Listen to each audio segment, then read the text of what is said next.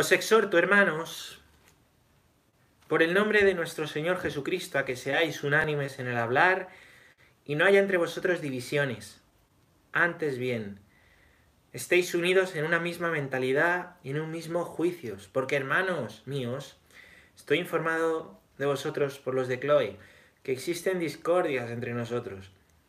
Me refiero a que cada uno de vosotros dice, yo soy de Pablo, yo soy de Apolo, yo soy de Cefa, yo soy de Cristo. ¿Está dividido Cristo? ¿Acaso fue Pablo crucificado por vosotros? ¿O habéis sido bautizados en el nombre de Pablo? Doy gracias a Dios por no haber bautizado a ninguno de vosotros fuera de Cristo y Gallo. Así, nadie puede decir que habéis sido bautizados en mi nombre. Así, también bauticé a la familia de Estefanas. Por lo demás, no creo haber bautizado a ninguno. Bueno, pues nada, aquí tenemos Aquí tenemos esta lectura, esta lecturita de, San Pablo. De San Pablo, no he visto ahí al otro Pablo, a nuestro Pablo, que es el que nos busca las, lecturas. Eh, ahora os la digo, si no aparece. Primera epístola a los Corintios, ¿vale? Y Pablo dice, me he enterado de que hay discordias entre vosotros. Claro, es que cuando empieza uno una vida de fe seria, hay mucho de que convertirse, hay muchas cosas que son causa de discordia de las cuales no somos conscientes. Otras sí, cosas de las que convertirse también rasgos nuestros que a lo mejor hacen daño a los demás y que, bueno, que no conocíamos, que hay que aprender a convertirse, a moderar. Eh, ahí está la cita, la pone Raúl. 1 Corintios 1, 10, 14. ¿Cómo lo hacen los curas para encontrar las citas tan rápido, eh? Bueno, y entonces en esta comunidad corintia pues hay problemas, hay rencillas entre hermanos. Dice, oye, me he enterado de que hay rencillas entre vosotros, me he enterado de esto, me he enterado de esto. Estad unidos en una misma mentalidad. ¿Dónde, ¿Qué reside en la mentalidad, en la mente? ¿Sabéis qué? El entendimiento. Y hemos dicho que la fe es entregar nuestro entendimiento a Dios. Del mismo modo, ¿eh? de la misma manera, ¿vale? Entregar nuestra, nuestra mentalidad a Dios quiere decir que si todos entregamos a Dios nuestro entendimiento, podemos vivir en una misma mentalidad. ¿Cuál? La del credo, que Dios prime en nuestra vida, que Dios reine en nuestra vida, que Dios nos primeree, que Dios nos, vaya por delante, Dios va por delante y nos precede, que nosotros lo podamos reconocer, lo podamos reconocer como tal. Y en un mismo juicio, ¿vale? En un mismo juicio. Es juzgar, ¿eh? No juzgar al modo humano. El juicio mata. Es mirar las cosas como Dios las ve, no hacernos nosotros amos y señores, condenadores y machacadores del prójimo, que de eso va el Evangelio también, ¿no? De amar a Dios, una misma mentalidad, y de amar al prójimo con un mismo juicio. Y dice, bueno, hay discordias, porque algunos decís, yo soy de Pablo, yo soy de Apolo, yo soy de Estefas, yo de Cristo. ¿De quién somos todos? Somos de Cristo, ¿no? ¿no? Yo soy de, a veces decimos, yo soy de este movimiento, yo soy de no sé qué, yo soy de, de nada, yo soy de... Yo soy de este cura, yo soy del otro cura, yo soy de... Está claro que puedes tener afinidad hacia tu espiritualidad, hacia tu realidad eclesial, hacia tu vocación, hacia tu movimiento. Eso es buenísimo, es buenísimo. La iglesia tiene muchos hijos, muchos dones y muchos carismas. Pero ya cuando decimos yo estoy por encima de esto, o rechazamos a los que son de aquí o a los que son de allá, o emitimos juicios de valor, nos dividen entre nosotros, malo, malo, ¿no? Malo. Yo soy de este cura, yo soy del otro, yo soy de no sé qué, yo soy de... Pues hombre, puedes tener afinidad, eso es muy bueno con un cura más, con alguien, pues, pues claro, eso es normal y es bueno, a todos nos pasa, me gustaba más este papa, a mí el otro, pues bueno, es una cuestión de afinidad. Pero cuando esa afinidad nos sirve, en vez de para reconocer, oye, el valor de Dios, que si a mí se me da a través de esto y a otros se le da a través de esto, y el valor de la mediación de Cristo, eso nos lleva a separarnos, a tirarnos piedras, a rechazar. Es que en la iglesia no puede estar lo que... Esto no debería existir en la iglesia, esto otro no, esto no.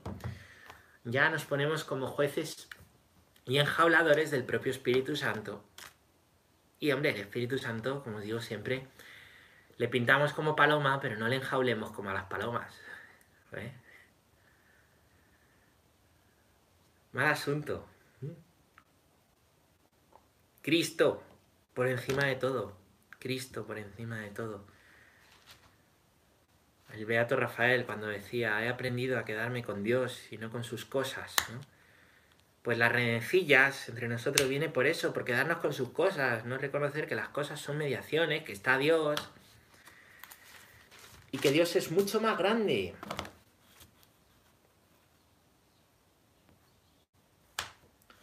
¿Está dividido Cristo? ¿Acaso crucificaron a Pablo? ¿O habéis sido bautizado en el nombre de Pablo? En el nombre del Pablo y del Hijo y del Espíritu Santo. ¿Te imaginas? ¿No? En el nombre de Cristo. Un solo Señor, una sola fe y un solo bautismo. Un solo Señor, una sola fe y un solo bautismo. Eso es la fe, eso es confesar la fe, es lo que estamos viendo estos días. Es lo que es lo que estamos viendo estos días, muchachos. Lo mismo, así que esta lectura pues no nos sale por casualidad. La fe es una, un mismo credo. Aunque luego pues los dones y carismas eh, enriquecen esa fe, ¿no?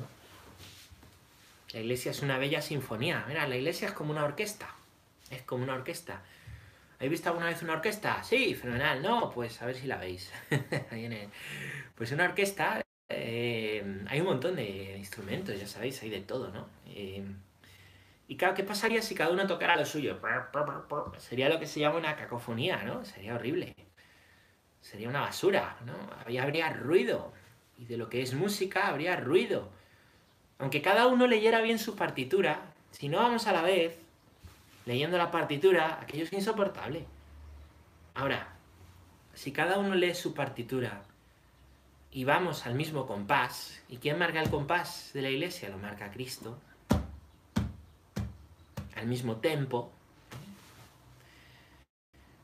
Pues eso es una maravilla, nos sale ahí una sinfonía preciosa, una sinfonía y una armonía y una belleza. Y la belleza habla de Dios. La belleza habla de Dios. Los signos del amor y la unidad hablan de Dios. Mirar cómo se quieren los cristianos. Cuando estamos, que yo soy de no sé qué, que yo soy de no sé qué, que yo, que tú no debes ser, que tú no sé qué, que por qué tiene que haber esto, que aquí no sé qué, que aquí somos de nuevos, que aquí somos de toda la vida, que... Mal, vamos, mal asunto, mala historia. Siempre se ha hecho así. como siempre se ha hecho así. La medida de todas las cosas no es que siempre se ha hecho así, o que yo soy de tal, o que yo soy de cual. La medida de las cosas para aquella sinfonía es Cristo y la iglesia, y la cabeza de la iglesia es Cristo, y ahí entra el Papa y los obispos, los pastores. Bueno.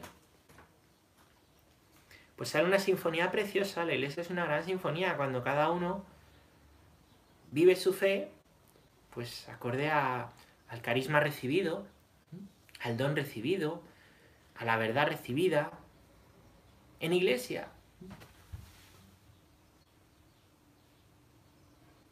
Así es.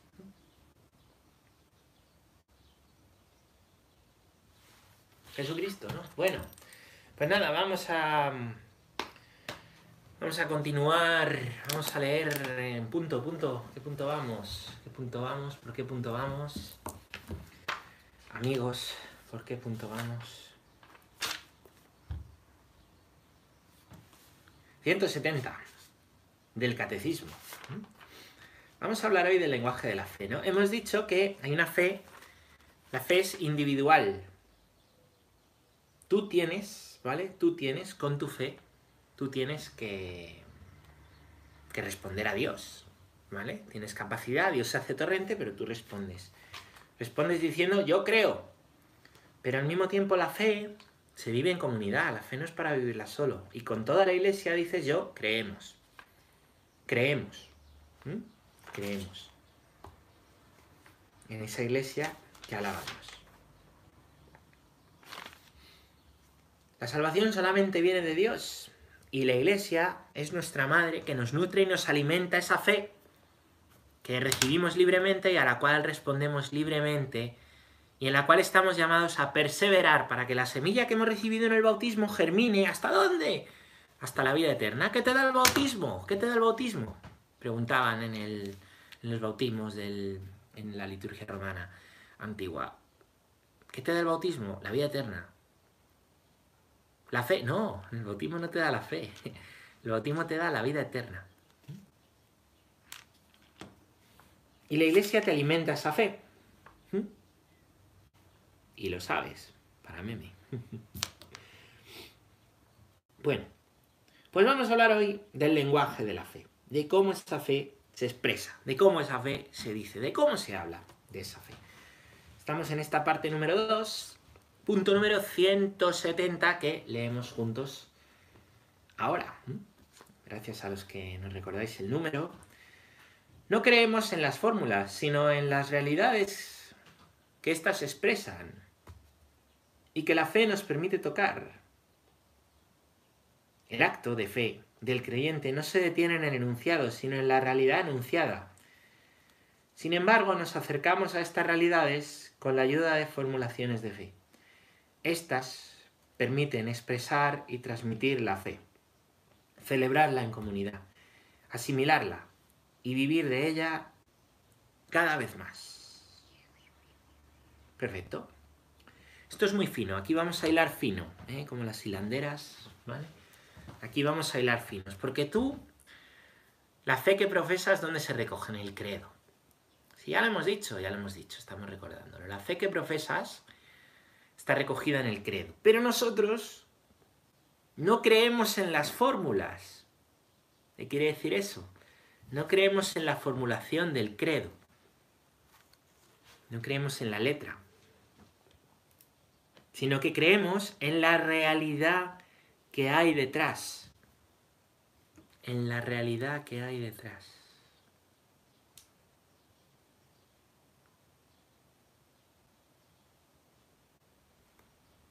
Profesar la fe nos permite tocar esa realidad. Es decir, el credo es una fórmula con la cual a través del lenguaje expresamos lo que Queremos tocar con la fe lo que hemos acogido en la fe, la realidad de nuestra vida. Pero el credo no es, como decir, no es un texto muerto. No es un texto que vale para un determinado tiempo, pues como la constitución de un país, ¿no? Que, que bueno, recoge a una, ¿no? El sentir de ese país. Es para, ¿no? El credo lo que ha venido es a recoger lo revelado por Dios, no algo humano, sino que viene de arriba, y que al mismo tiempo expresa lo que vivimos, lo que queremos vivir y lo que queremos tocar. Claro, cuando el credo es letra muerta, hay que creerlo porque hay que creerlo, ¿no? Pero no dice nada en mi vida, es que nos queda todavía mucho por descubrir, ¿vale? A lo mejor no, en esto no hay culpa, nos queda mucho por descubrir detrás. Y detrás de ese credo que profesamos juntos, de esa formulación de la fe que profesamos, nos queda mucho por descubrir. Os pongo un ejemplo. Vosotros habéis tenido un encuentro de Dios, habéis recibido una gracia de Dios y esa oración la escribís. Y escribís vuestro testimonio. ¿Eso es verdad? Sí. Es verdad. ¿Eso es letra muerta? Mm, no. Pero ¿qué pasa si viene alguien y lo lee y dice, ah, pues qué bien? Lo lee como letra muerta, no le dice nada.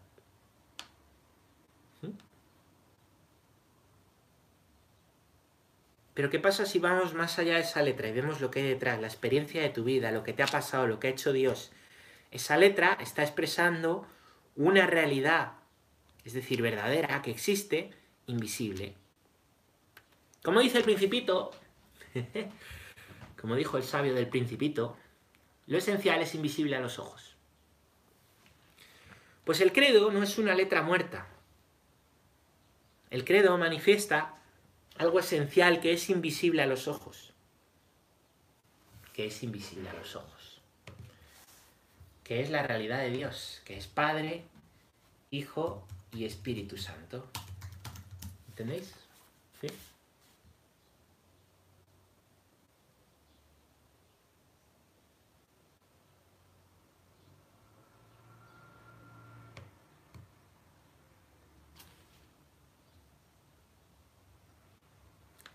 En filosofía, esto se, se, expresa, ¿eh? vamos a aprender un poco de filosofía, dije que me gustaba, estaba buscando para no meter la pata.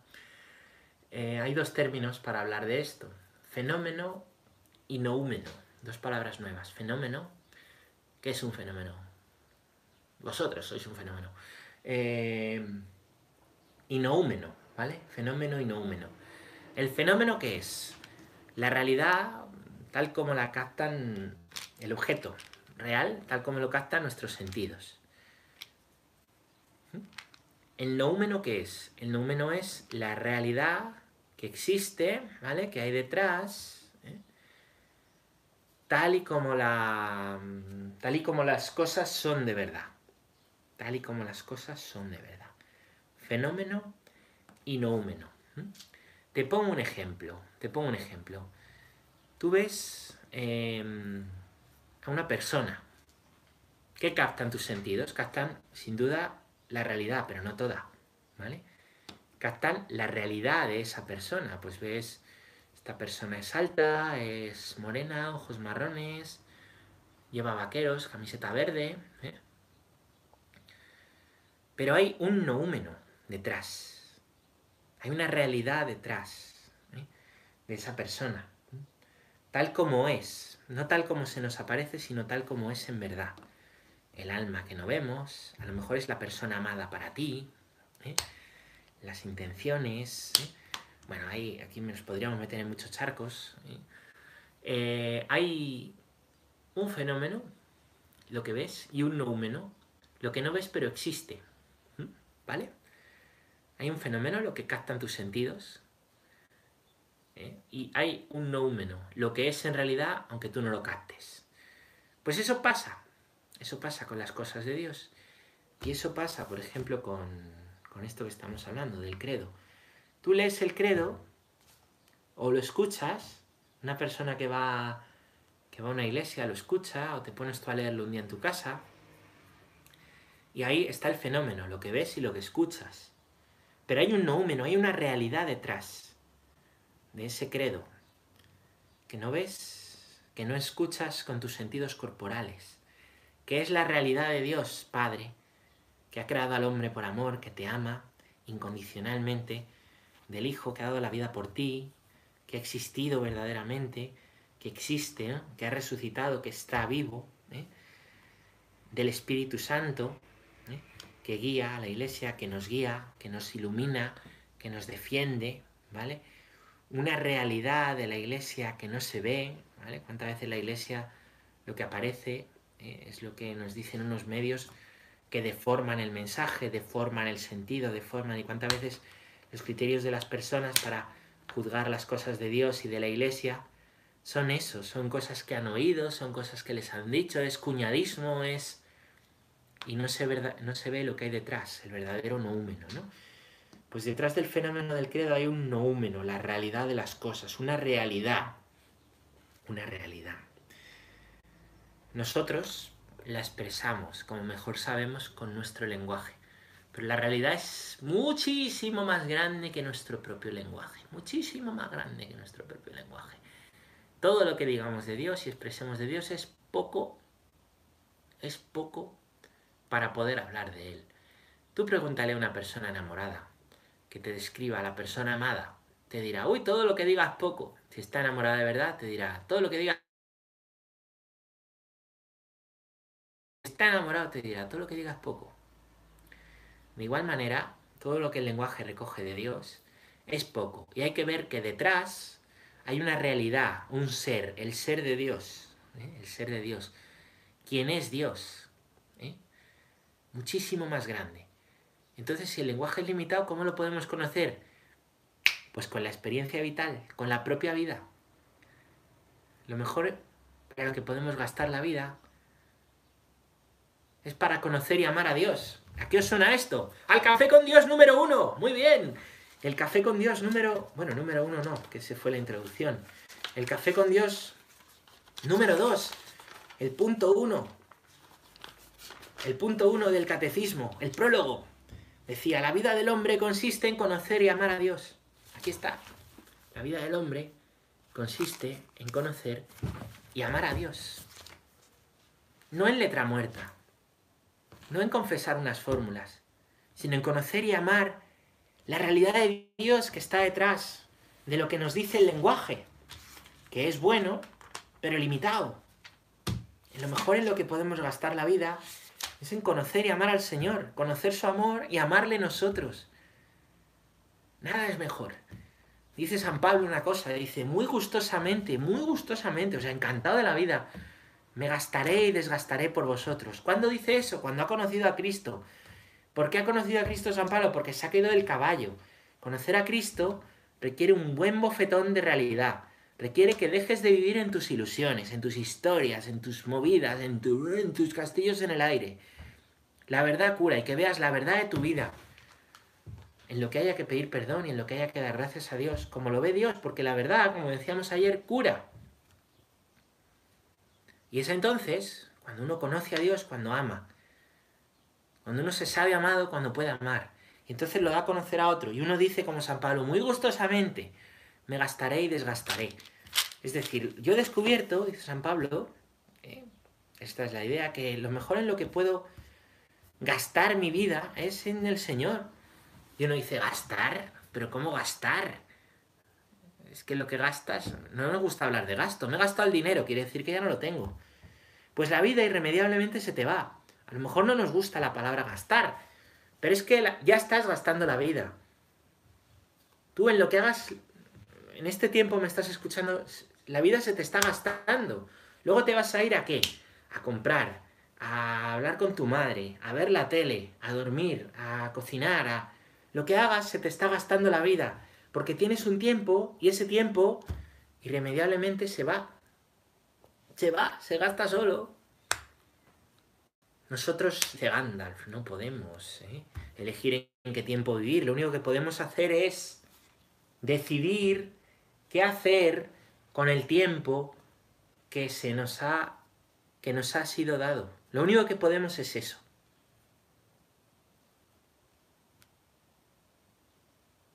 Solo podemos decidir qué hacer con el tiempo que se nos ha sido dado. Y lo mejor es gastar la vida en lo que te sacia, te salva aquí y en la vida eterna. Porque no te mueres, no te mueres. Eso es lo que ha venido a decirnos Cristo, que no te mueres. No te mueres si acoges su mensaje y su palabra. Y ese tiempo que irremediablemente se va, se gasta, ¿cuántas veces se nos gasta en tonterías, en cosas que no nos salvan, en, y no se nos gasta en lo que de verdad es importante, es en amar.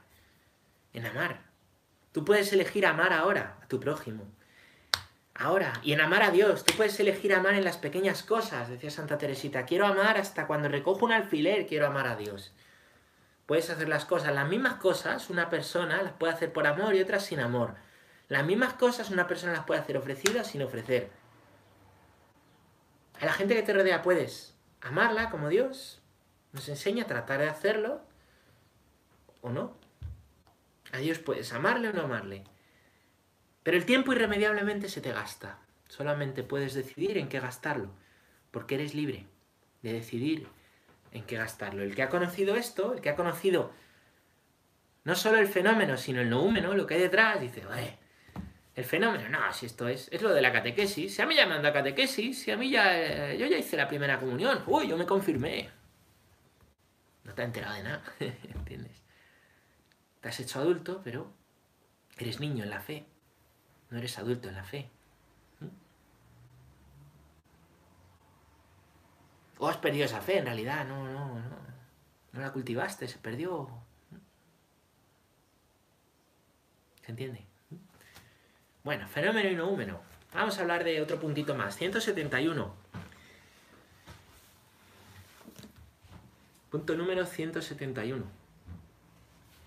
La iglesia, que es columna y fundamento de la verdad, esto lo dice la primera carta a Timoteo 3:15, guarda fielmente la fe transmitida a los santos de una vez para siempre. Ella es la que guarda la memoria de las palabras de Cristo, la que transmite de generación en generación la confesión de la fe de los apóstoles, como una madre que enseña a sus hijos a hablar y con ello a comprender y a comunicar. La Iglesia, nuestra madre, nos enseña el lenguaje de la fe para introducirnos en la inteligencia y la vida de la fe.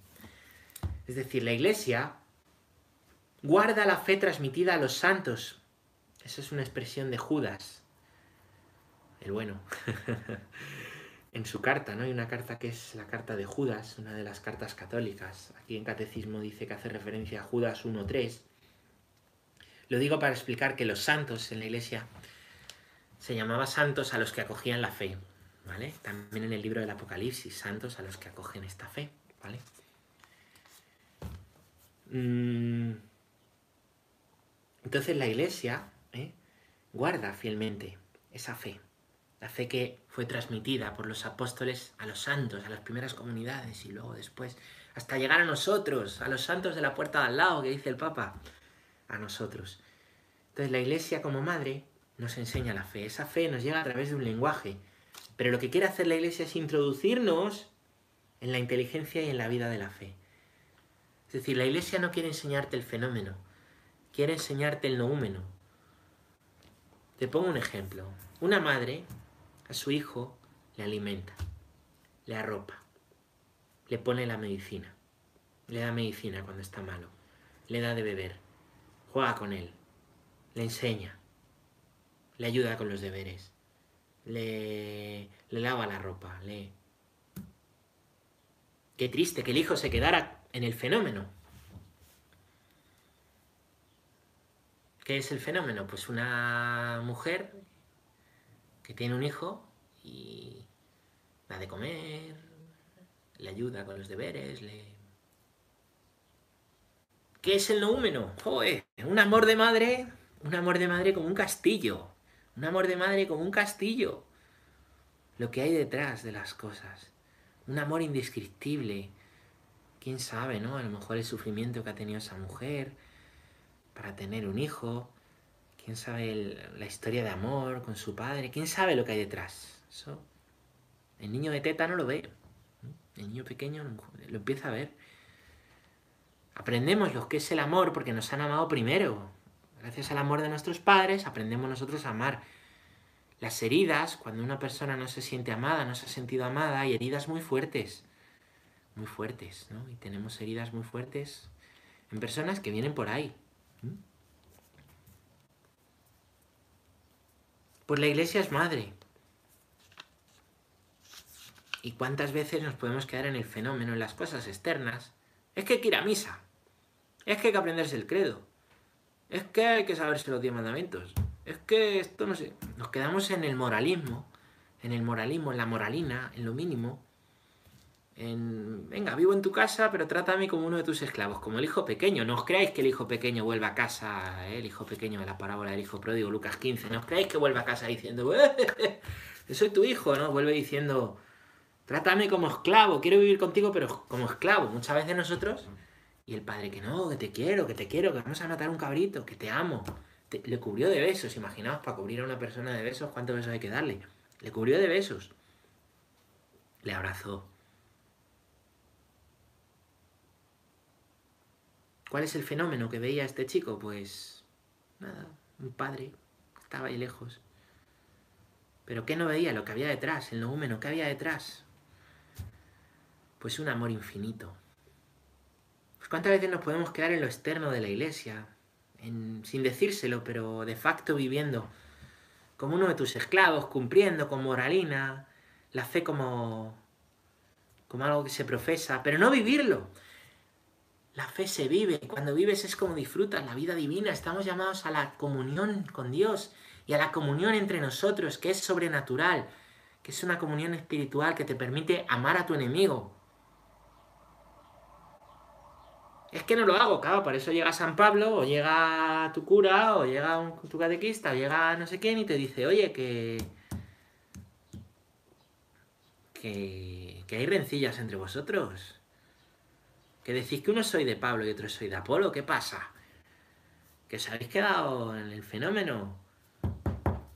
Y nos recuerdan la verdad, la verdad de la vida, la comunión, el amor de Dios.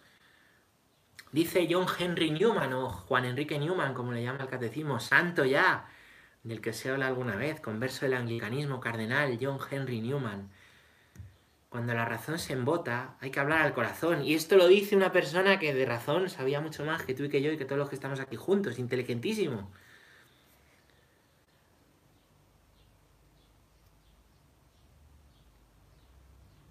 Entonces tú vas con la moralina, vas con el fenómeno, vas con la cortedad, vas pensando que... Y Dios lo que te quiere mostrar, ¿eh? tú vas ahí, vas con el aguachirri, Dios te quiere dar agua viva, y vas con tu esquema mental pequeño y Dios te quiere dar vida con él. Vida de amor con él, vida de amor a tus hermanos. Que cuesta, claro, claro que cuesta el perdón y que cuesta... Y que hay que entregarse, que amar es entrega que amar es entrega.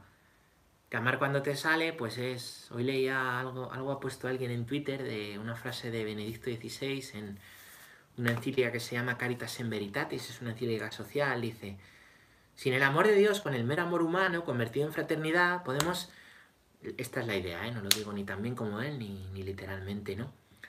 Podemos ir tirando, podemos ir tirando de reservas, podemos ir tirando de reservas de fraternidad, pero eso tiene un límite. Claro, no, yo soy bueno, yo adoro a todo el mundo, no necesito a Dios, ya. Reservas, reservas de fraternidad, un poco de bondad natural, pero eso tiene un límite. Todos tenemos un punto donde no podemos amar al prójimo. El prójimo se ha convertido en el enemigo. El amor al prójimo y el amor al enemigo a menudo coinciden. ¿No te has dado cuenta de eso? El Señor dijo ama al prójimo, el Señor dijo ama al enemigo. No nos damos cuenta que muchas veces el prójimo y el enemigo coinciden. ¿Cómo amo eso con moralina? ¿Cómo amo eso con fuerza humana? ¿Cómo amo eso viviendo la religión como una moralina y como letra muerta? El seguimiento de Dios, quiero decir, pues me falta la comunión, la vida, la vida del Espíritu, la vida con Él. Necesitamos en ese desierto, que el Señor me lleve al desierto y me seduzca, me diga, me recuerde el amor, me, vuelva a decir, oye, otra vez, oye, oye. Para ser santos, Cristo. Para amar al otro, Cristo. Para vivir en iglesia, Cristo. Y lo que hay detrás de las cosas. Por eso es tan dañino el materialismo en el que vivimos. Vivimos en un mundo donde una corriente muy dominante de pensamiento es materialista. Le dice a los jóvenes y a los adultos, muchos adultos se lo creen y viven así, que la felicidad está en lo material, que lo espiritual no existe, solo lo fenómeno, crees solo en lo que ves, crees solo en lo que sientes, crees solo en lo que te dicen tus sentidos, y vaciamos de contenido la realidad, la mutilamos, y nos presentan una realidad coja en la que al final vivimos insatisfechos, porque llevo toda la vida viviendo para tener cosas, viviendo de lo que creo, viviendo de lo que veo y viviendo de lo que siento y no soy feliz. ¿Qué pasa? No hay solución. Sí, hombre, la apertura a Dios, no, pero me han dicho que eso es un cuento. Ah. Hay mucho más detrás de lo que ves. A ti si estás lejos de Dios y a ti si estás viviendo simplemente en la letra muerta del Evangelio, del credo, de la tradición toda una realidad de Dios que es amor, que sostiene el ser, el ser de Dios que sostiene nuestro ser. Que nos ama para poder amarle y para poder amar al prójimo y al enemigo, que normalmente coinciden. Bueno, esto y otras cosas va a ser cristianos. Entonces, hay un lenguaje para hablar de Dios y un aparecer mucho más grande detrás de Dios. Que te invito a cuidar cada día, a cultivar cada día, igual que cada día cultivas el amor con la persona que quieres. Que Dios es amor. Muchas gracias a todos. Termina aquí esta catequesis de hoy. Y bueno, un placer poder hablar de, de la fe un día más con vosotros.